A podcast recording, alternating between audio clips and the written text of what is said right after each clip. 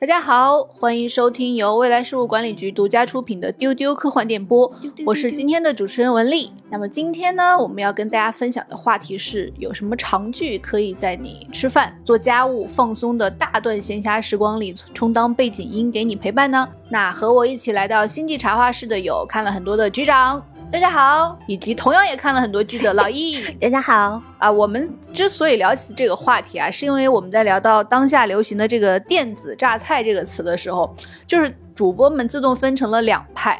我们仨是属于长剧的流派，未来局有其他主播呢是短视频流派，所以呢，今天我们仨主要就会给大家安利一些长剧。但是在安利剧之前呢，我们很努力的试图来明确一下我们 选背景音长剧的标准，就是试图给自己的日常习惯进行一些有条理的规律性的总结。我自己的个人喜好，从语种上来说，可能是英语，这样我还能很熟悉主角们的声音。然后在题材方。方面是，我会优先选择喜剧和合家欢类，就是我会拒绝一些很有哲理的烧脑的这种 剧，或者是一些完全陌生的新剧。然后主题类的话呢，我是要追求有氛围感、陪伴感，然后热热闹闹，而且。有一个很加分的项，就是有罐头笑声。然后我自己还有一个额外的标准啊，就是如果有亲戚朋友来家里吃饭的话，我放的背景音可以是那种 没有少儿不宜镜头的剧。哦，哎呀，这个就是很重要。如果有别人来的话，就有点尴尬。啊对对对对对。那我第一个要推荐的就是经典美剧《老友记》。哎，这个当之无愧，逢人必推。对，因为我自己的话就是看过了很多遍，很熟悉情节，然后随时随地就是你干着自己的事儿，你抬头的时候可以一起笑。对对对，而且我自己就会随机播放。然后听到名台词的时候，都会感觉很惊喜。比如说 “We were on a break” 这种，所以我知道局长和老易也很喜欢这部剧。对，就是如果你让我推荐一个作为背景音长期播放、滚动播放，在任何时候都能看的话，我肯定首推的也是《Friends》。嗯，而且我觉得这个剧很有意思的一点就是，如果你把它长期放在那儿，不管你是在吃饭还是做家务。还是有的没的，甚至家里有人，你在跟人说话的时候都是完全 OK 的。对，因为他的感觉就像是他跟你是朋友。然后你已经有一堆朋友坐在那边在聊天了，然后有些话，假如你没有听见，过去了就过去了。嗯。然后如果你听见了，你就跟他们搭一句有一搭没一搭的，就是那种很松弛的，对你没有过多要求的那种极其完美的朋友氛围。嗯，对你随时可以加入，也随时可以抽离的这种感觉。对对对。那这是我的首选，就因为我对情节和角色。都太熟了，对所有的笑料都很熟悉，对角色的声音也很熟悉。我这样就不会说我拿着锅铲和刀子从厨房里冲出来，说啊演了啥 演了啥，我刚错过了啥。对对对，然后我还得倒回去看剧情，就没有关系。我甚至有一种在看相声一样，能跟他们接梗儿，能跑火，我能跟他们一唱一和，把把主角的台词抢先说出来，我觉得很快乐。而且我觉得很有意思的一点就是，其实我们推荐这个。剧作为背景音，那它一定不是我第一次看，嗯，因为它太好看了。我第一次、第二次、第三次，甚至前五遍我可能看的都比较认真，嗯，直到最后我可能才会把它作为背景音去播放。也就是它一开始的观赏价值，就是眼睛直勾勾的盯着看是非常非常高的。然后第一遍你看的时候呢，你是完全不知道后面要发生什么事儿的，嗯。第二遍，甚至你的那个情绪还是非常非常浓缩在里面的，跟着他高兴或者不高兴。但是当你看多了之后，你就有一种看朋友耍宝的感觉。对，就是你可能情绪上已经不会因为他让你想哭，你就坐那儿哇哇的哭，你只会觉得哦，这是哦，对对对，是。然后你不会因为他生气而感到生气，你只会觉得很好笑。就是郭姐说的那个 “We were on the break”，就你第一次看的时候，你觉得很揪心啊，什么人？脑子有问题，为什么要背叛他啊？就是第一次就有点生气，到后面看就觉得哈哈哈有病。对，对你刚开始看的时候，你还要选择立场，站在哪个角色那一边。然后现在心态松弛了，我我可以，哦，你们两个傻子，对，就是这种感觉。哎，哎，我要补充一下，就我作为一个信息强迫症患者，我除了看原剧，我还有一个选择，就是我会看相关的中视频。嗯，所以我也不属于短视频那个流派。你是属于既看长视频又卡在中间看。对对对对，我希望能有一点信息增量的东西。有的时候我会干一些特别不需要脑子的事儿的家务的时候，我就想找一些。中视频来看，比如说我很喜欢看 B 站一个叫 UP 主叫 Friends 幺零幺的，我特别想向大家安利这个 UP 主啊。哦，这倒是很新鲜。他做视频是这样的，他不是那种常见的英语口语教学，嗯，而是细讲。精讲《老友记》里面相关的流行文化梗，它就是一个考据党，会考据剧里面提及的所有的影视作品、文学作品相关的来历和背景，就简直就是为我这个信息强迫症量身定制的。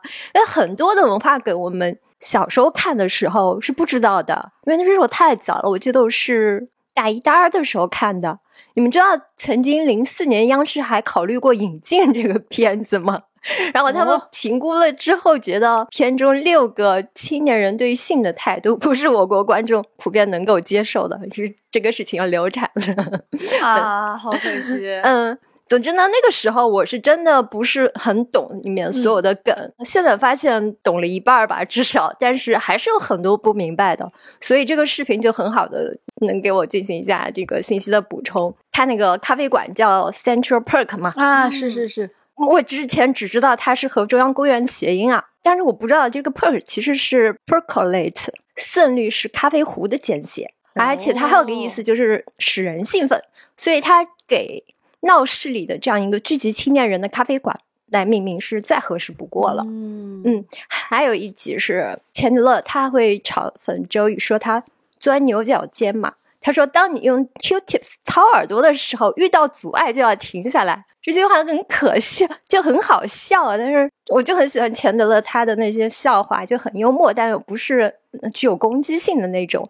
那我当时就不知道 Q-tips 是什么意思嘛？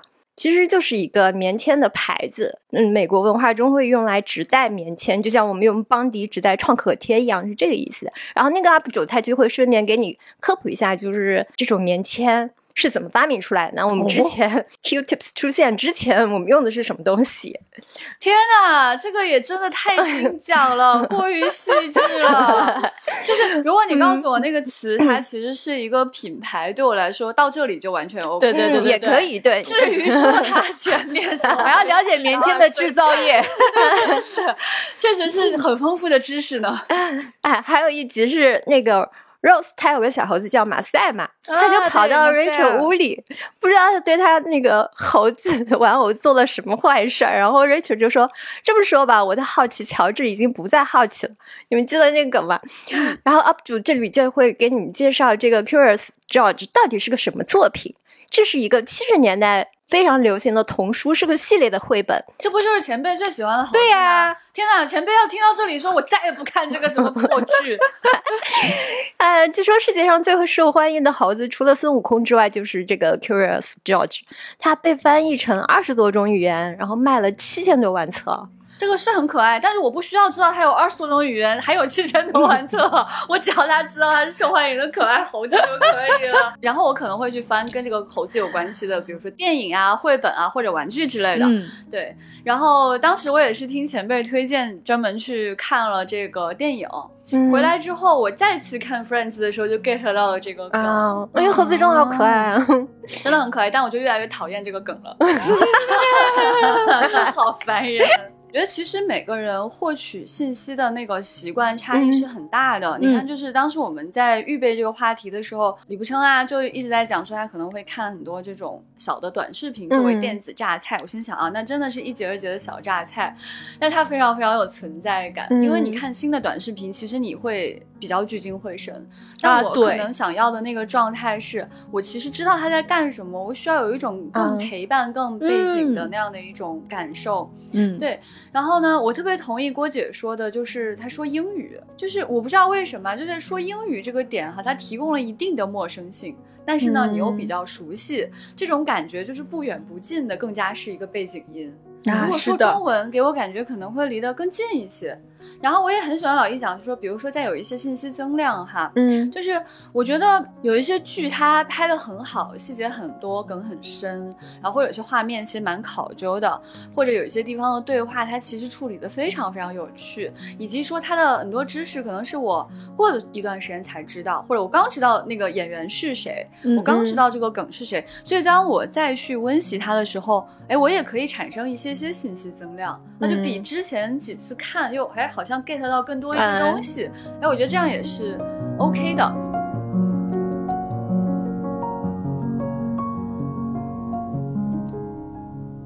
我想推荐的东西还有一个比较重要的特征，就是他的人物塑造的很成功，而这个人物之间有一种非常温馨的关系。对，嗯，他们可以是朋友，可以是恋人，也可以是家人。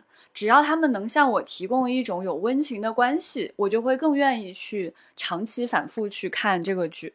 嗯，是的，而且他的人物性格也需要非常鲜明，就是你听到这句台词，看到这个事儿，你知道是哪一个角色做出来的。哎，好，那么我接下来要推荐的这个剧呢，当然也是英剧当中的首推了，哈哈哈哈哈哈哈，哈哈哈。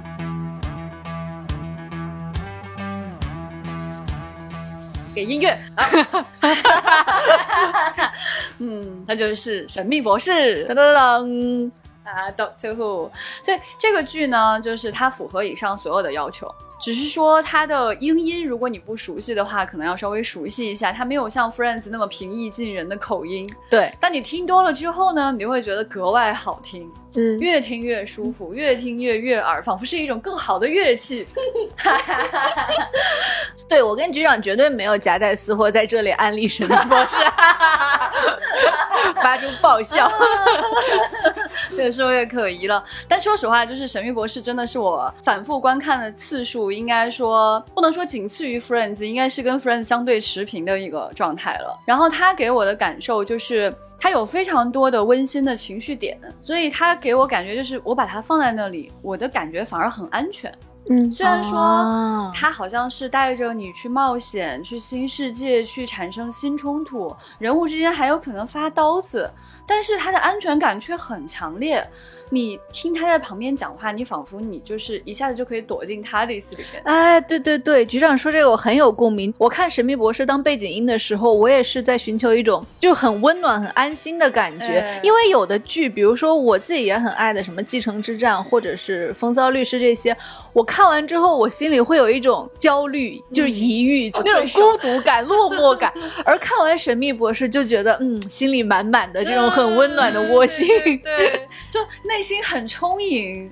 然后你会觉得说，不论任何时候、任何时间，他给你的答案绝对不会是那个让你很难受的。对，即使是那个最发刀子的那一集啊，朋友们，我们经常提的那一集，包括他其实有点破圈，所有人都已经知道了的那一集，其实他给你的感觉也是你感受到了一种强烈的爱的存在啊。是的，是的，哭完了心里还是觉得很愉甜。嗯，对对对对对，其实那种感觉也有点像就是《好兆头》第二季所谓的发刀子，那个其实也没有怎么。刀啦，其实你看到那个瞬间，你其实是知道，哦，挺放心的，对对，一种充盈的爱的感觉就出现了。对，所以这次跟大家推荐《神秘博士》，主要是从这样一个角度。嗯，而且《神秘博士》还有一个点，就是之前节目里面说过，它也有圣诞特辑，它就是非常适合你在家对聚会的时候，然后呢，你一些节日氛围的时候看。对，这样的话就可以跟你的朋友一起成功的建立一些共同的记忆和梗。嗯嗯，那如果大家觉得《神秘博士》还是集数太多难以入坑的话呢，我们接下来还有一部小而精的英剧，很傻的英剧要推荐给大家，都就是我们三位主播都非常喜欢的《IT 狂人》。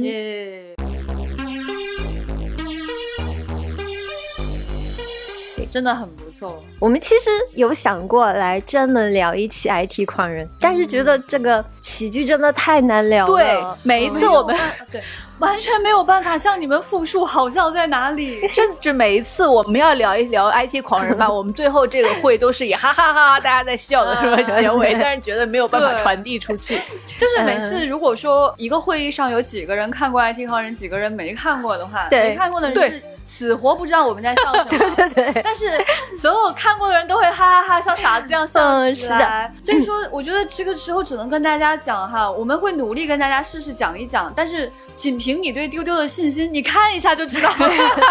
我觉得 IT 狂人他的喜剧效果啊，并不仅仅来自于人物啊，它是整个全片的结构和情节的建构都非常的精巧，也因此而非常的好笑。我们先来科普一下背景啊，就是 IT Crew 的就是一个大公司的，也不知道是个什么公司，反正是个 超级大的，好像从头到尾根本到这个剧被砍了都不知道是什么公司，对，就很好笑。你只知道是一个超级的大的公司，然后他们有一栋楼，对，然后呢，这三个主角呢就是 IT 部门的。干嘛呢？这也不是什么互联网公司，它就是普通的大公司里负责给人修电脑啊、架网线的这种 IT 部门，所以他们只有三个人。这三里面包括一个 Jen，Jen 是他们的领导，啥电脑知识都不懂，他就是一个主管。哎，还有两个 IT guy，就是特别 nerd。特别 Jake 的那个刻板印象中的这种 IT 男，对，他们俩人。而且英剧 IT 狂人，他设定还是在零几年的时候，最晚不超过一一几年。那个时候的互联网，它就是叫 互联网，叫 IT 这种词，根本没有什么现在大家所觉得很先进的什么算法呀、AI 这些都没有。它的电脑都还是那种厚重的那种台式的，所以所以现在的人看 IT 狂人有一种。考古的感觉吧 所以他们平时日常的工作是什么呀？啊，接电话说，哎，你试过重启吗？这个 IT 狂人他只有四季，然后他每一季是六集，每一集只有二十分钟，嗯，就很短。就是我现在真的觉得太短了，我希望他一直能够再拍一拍。怎么回事啊？英剧总是这么短？对，但是可能对于没有入坑的观众来说是一个比较好的选择。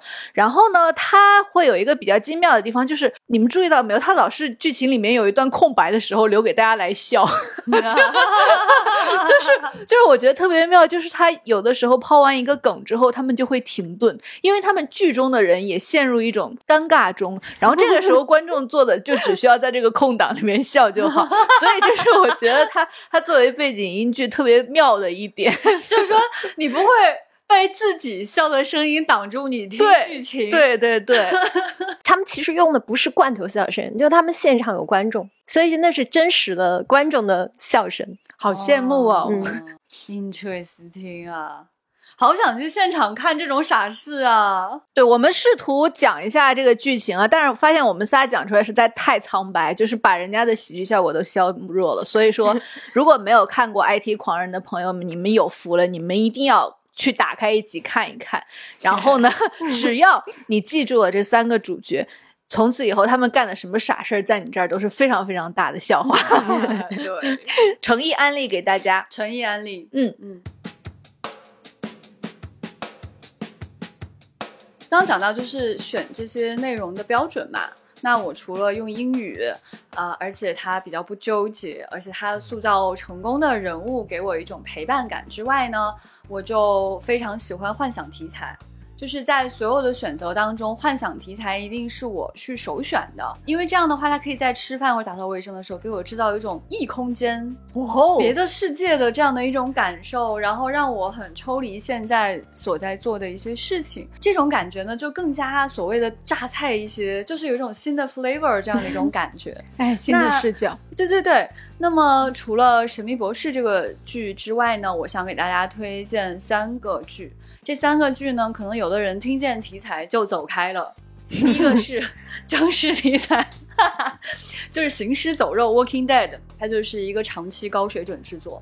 它几乎是可以说是一个台柱剧，而且通过这个剧，僵尸文化得到了更大的盛行，而且通过这个剧，他们还产生了一个衍生剧，很多衍生剧啊，不止一个，不止一个，行尸走肉太厉害了，所以他创造那个新世界非常的扎实，以至于你可以讲很多很多的人物，很多很多的支线剧情，去把这个内容铺陈开来。哎，所以我想问一下局长，《行尸走肉》这种血吃呼啦的片子，是你在下饭的时候会选择的剧吗？因为我知道我们有的主播就是会避免这种血腥情节。哎，此处就不说他的名字是小浪花了。对，就是我可能我小的时候是非常害怕这样的画面的。然后随着年龄的逐渐增长，对此感到非常麻木。现在 我第一次看《Walking Dead》的时候，还是被他那个特效化妆给震撼到了，真的有够恶心。嗯，但时间长了之后，你就对他感到相对的麻木。他后面就几乎吓不到你，你也不会觉得恶心。你所看到的主要内容就变成是主线剧情里面的几个人物他们的生存问题和何去何从。所以在这样的一个极端环境下，那么他讲的最主要的故事就是人的温情故事了，就是人与人之间的爱与恨、信任与不信任。所以这个剧呢，表面上看是非常凶残的、可怕，所以大家可能也听说过，就里面的人物是中间还是有挂掉的。但是呢，它最主要想传达的，你将会看到的还是爱呀。因为在这样的 世界，没有爱是活不下去的，所以它完全符合我以上讲的所有标准啊。局长的背景音长句的关键词就是要有爱，要有爱。对，第二个是 supernatural，它是。这种超自然力量吧，你可以这么认为。翻译的比较多的是邪恶力量，对，对，它其中一个翻译还有好多别的。第一次看的时候可能觉得啊有点吓人，之后看你会觉得很温馨，很温馨，很温馨。这里面也是有一对兄弟感情啊，嗯，你把它看作是兄弟感情呢，还是 CP 感情呢，就不关我事了。哦，对，他们是人气很高的 CP，对，而且里面不止一对 CP。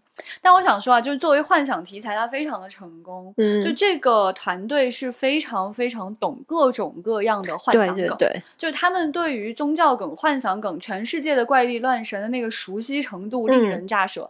而且，你可能作为科幻迷，你会觉得说啊，这里面都是怪力乱神，那我不看了。其实不是，他对科幻内容的掌握也非常的详细。是的，之前有跟大家推荐过，他每一季都会有一两个就是跳脱的剧情。嗯，其中有一季的这种就。就是节外生枝剧情，就是一个破次元壁剧情。对对对，就是他们撞破了玻璃，嗯，就来到了一个片场。嗯，这个片场就是现实世界，就是这几个人就来到了他们是演员的这个宇宙，就是 C W 拍台正在。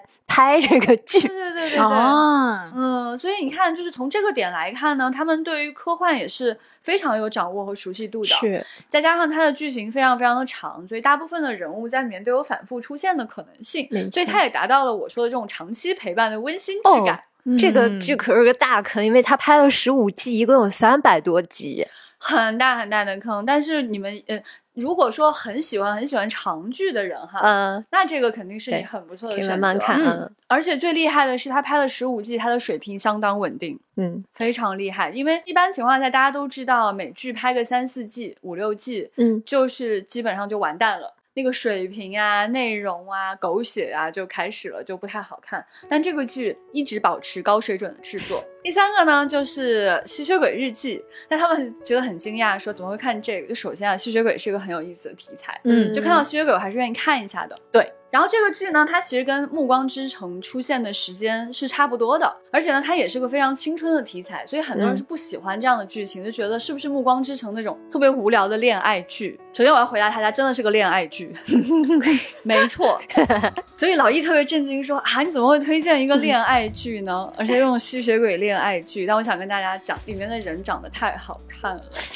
而且他们之间的感情和友谊，我觉得非常可爱。就是他的三位女主是高中的三个好朋友，嗯，他们的友谊是贯穿了所有剧情的主要剧情，所以这个也是我非常喜欢他们的重要原因。那这三个剧呢，都是很多人第一时间听到有怪力乱神、有特别恶心的画面或者有点吓人的画面的时候，第一时间不看的东西。但是我为什么这么长时间喜欢他们呢？就是因为他们里面的主要。人物确实是塑造都很成功，而且他们之间的关系令人感到稳定和舒心。嗯哦，居然从《像吸血鬼日记》里面的人物关系感觉到稳定和舒心。就是，就《吸血鬼日记》啊，我不知道，可能有的人看会觉得特别的揪心，因为他们在谈恋爱，然后他们恋爱关系还经常破裂，好抓马的。对，但是在我看来，我就会。觉得说有一些姨母笑，就是哎，高中生谈恋爱嘛，就怪可爱的。然后呢，他们之间的友情呢又特别的感人，就两个男主之间是兄弟嘛，然后他们跟他们的历史老师之间也是这种兄弟之间的感情。然后刚刚又女性友谊、男性友谊、谈恋爱、家人关系什么都有。哎，到最后呢，也不能剧透的情况下呢，我只能说，就是在这个世界虽然活着挺难，但他们都活着，所以他给你的这种持续的稳定的感受是很强烈，而且有很多让你觉得很孩子气的、令你舒服的、愉快的画面和对话。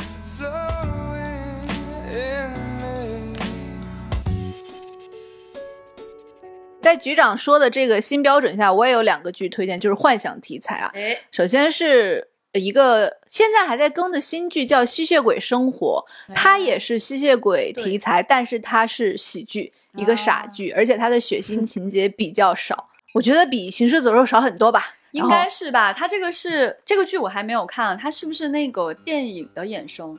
对，是的，它之前有一个那种伪纪录片的电影，然后衍生，而且拍到了第五季。它的主演就是我们刚才有安利过的《IT 狂人》里面的一位主演，叫英国的演员叫马特·贝里。然后呢，这个剧我当背景音的有一个很重要的原因，是因为他们也有打破第四面墙的拍摄手法，所以呢，你不用担心你会错过什么重要情节，因为。就是那主演会坐在那儿给你讲，我们现在要干什么？就是这种这种，所以你。不用百分百的把你的注意力集中在屏幕上也没有关系，而且有一个设定很好笑，就是有一个现代的吸血鬼，他是经历吸血鬼，就是他获得所谓血的办法，就是他给你讲一些很乏味的事情，让你觉得啊昏昏欲睡的这种感觉。什么好奇怪的设定？很 很奇怪的设定。所以呢，如果出现这个人的镜头呢，你不看屏幕没有关系的。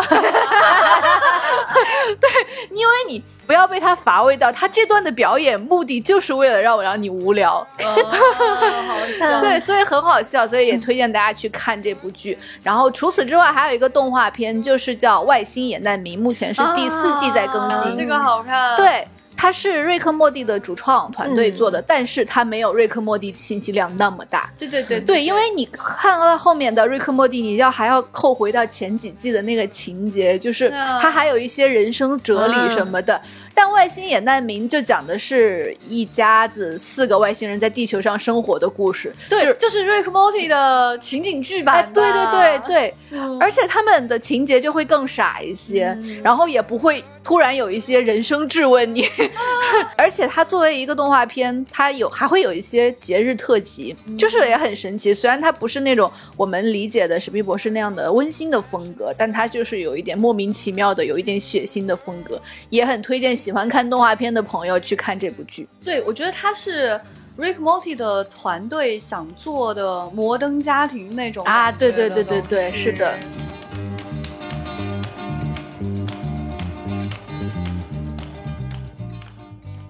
那老易这边还有没有什么自己私藏的背景音长剧？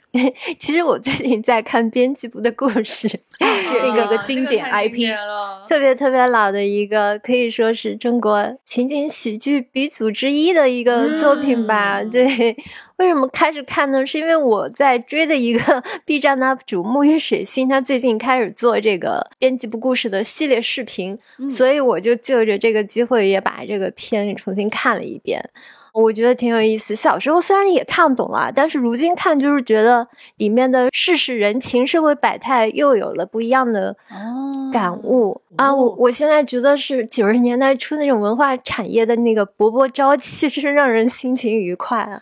而且哇，好深的感悟，真的这个 时代的风气真的很不一样，而且迄今无解的很多就社会问题，其实在当时的影视作品里面曾经。给出过很多高分的回答，哇哦！最有趣的一点其实是他演的就是我们熟悉的职场生态，编辑部对。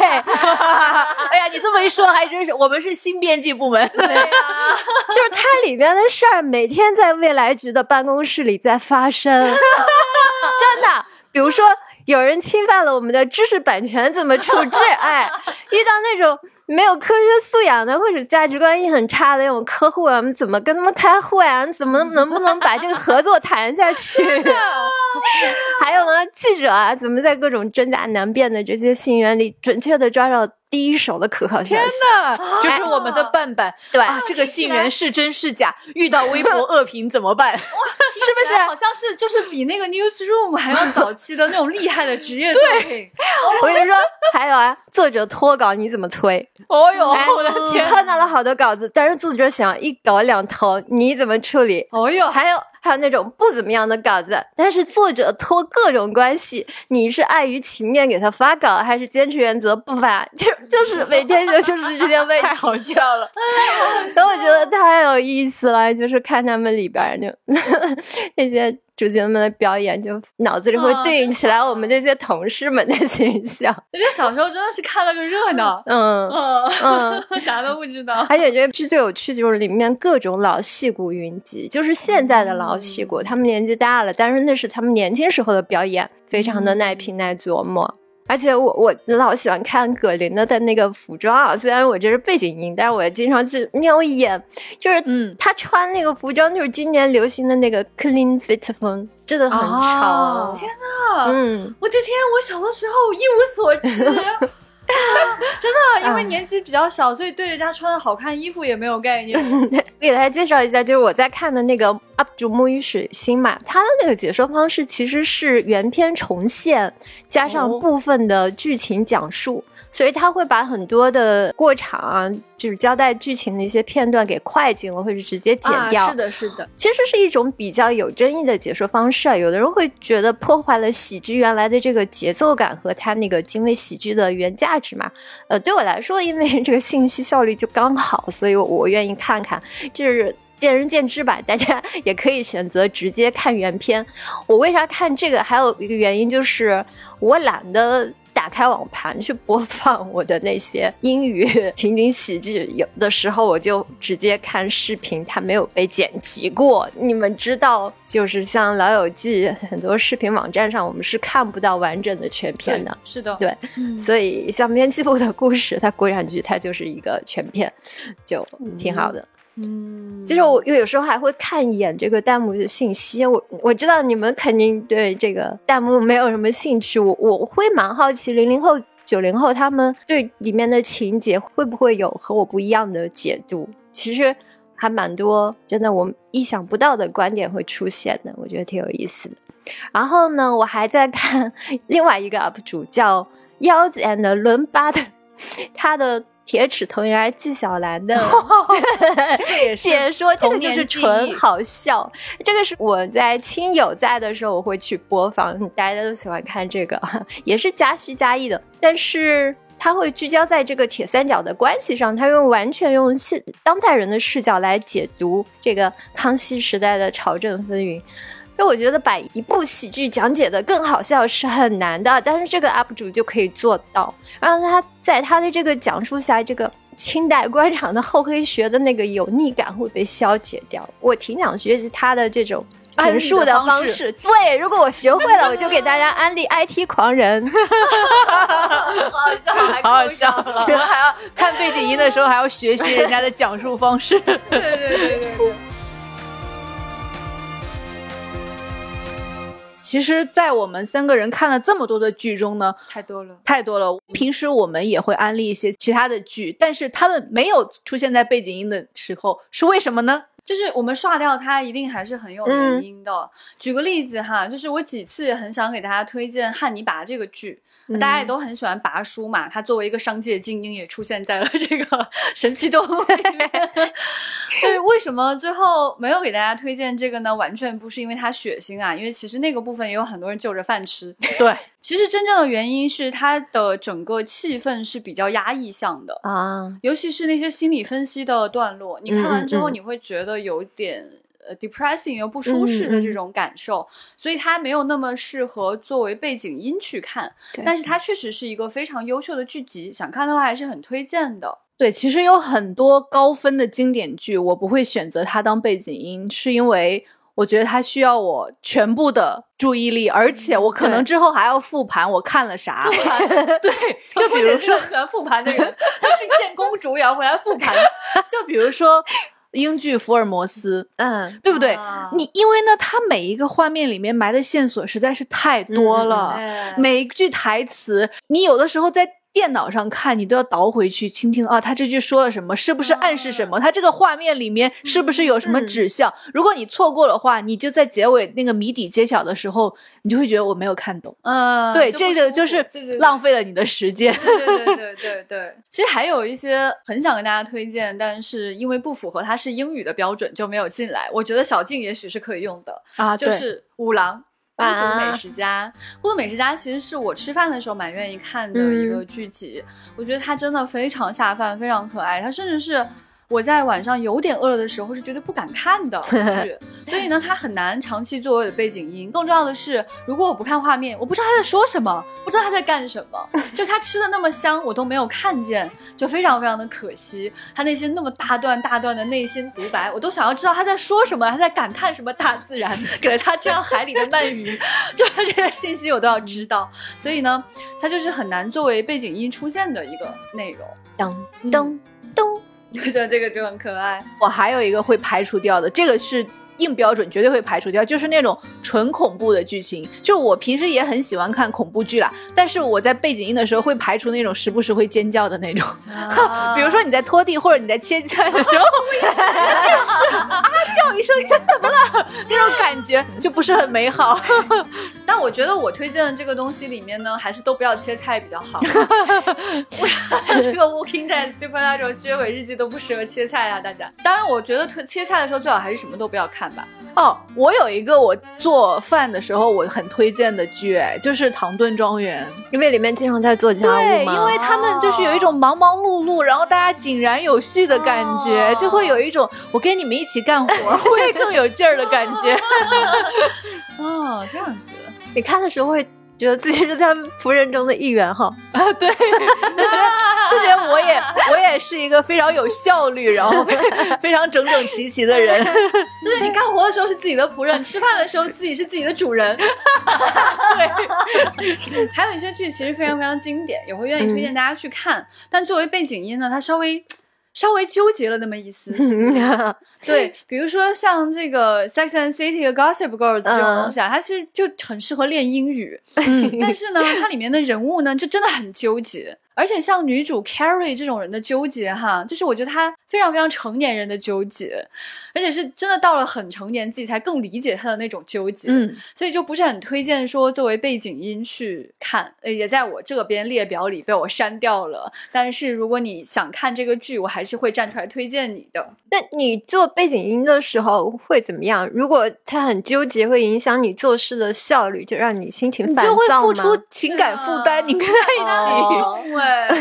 不是说它会影响我用吸尘器吸地吧？但是我就会觉得说，它不像是那种，比如说像 Tadis 给我的那种安全感啊啊，像 Friends 那种在沙发上，我一边吸地，他们在沙发上聊。我懂了，你会想停下来把吸尘器一关，然后过去骂他几句。他也不至于骂他，但是就是说，他不像那种平稳情绪感的那种东西 提供给你的那种温馨的。感受吧，所以话说回来，大家就去想哈，我之所以去选这种看起来好像有点刺激的剧情，嗯，那么到头来它提供的情绪是相对稳定的，甚至比《Gossip Girls》比《Second City》情绪还要稳定的多，满满的爱，哎，对对对，满满的爱的这样的，就所以大家要相信我，选择这种有僵尸脸会烂的这种东西 也是有原因的，对，其实还有。很多朋友是会把丢丢当背景音的啊，这个就非常推荐给大家了。对，没有画面的东西吧，而且它十分推荐，对吧？特别特别的长，时间长了呢，你也能反完全听得出谁跟谁在说话。对，我们最希望给大家达成的目标呢，就是你在用吸尘器吸地的时候，就觉得我们几个好像在沙发上聊天，你会说把脚抬起来。而且我们还会留出一分钟的时间大笑，对对对，让你跟我一起笑，这样不至于你笑的时候可以盖住我下一个梗。我我想到一个留言，有个听众说他那天听着丢丢睡着了，然后又被局长笑醒了过来 被局长的笑声震醒，实在是对不起你啊！哎呀，好有画面感，是被震醒的。啊，我想起来了，好像是好兆头那一集，对对对，而且他没有标注那个被吓醒的那个时间点，我在想，可能好几个地方都容易吓醒。我们哈哈人是这样子的啦。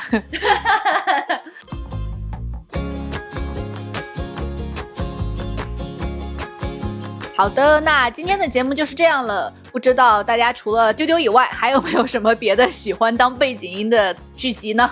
就是非常欢迎大家分享自己喜欢的长剧，或者是你的感受、你的理由，在各个平台的评论区给我们留言互动哦。也记得要给我们的丢丢点赞、互动、分享，还可以加我们接待员的微信 f a 零五零四。就可以进入听友群以及各种各样的粉丝群啦！欢迎各位做图书、电影、食品、旅游、百货、电子商品等等的合作方来丢丢投喂广告，联系接待员 f a a 零五零四，或者给商务邮箱发邮件。全世界的一切都可以找丢丢打广告。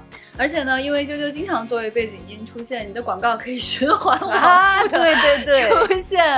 我们非常的真诚，我们在打广告的时候都不用罐头笑声。嗯哼。那么，如果你走出家门呢，也给大家推荐一个线下的科幻体验——《三体：引力之外》沉浸式科幻体验，已经开票了。地点是在上海西岸凤巢 AI Plaza，在全平台搜索“引力之外”就可以购买票了。嗯，最近打听了一下，他们这个体验还蛮火爆的。基本上就是场场的人都是非常非常多，对，要提前预约的。对对对，所以大家如果想去看的话，可能越来越难约到，就要提前去安排一下自己出行的时间了。嗯嗯，好的，那今天节目就是这样了，拜拜，拜拜，拜拜，拜拜。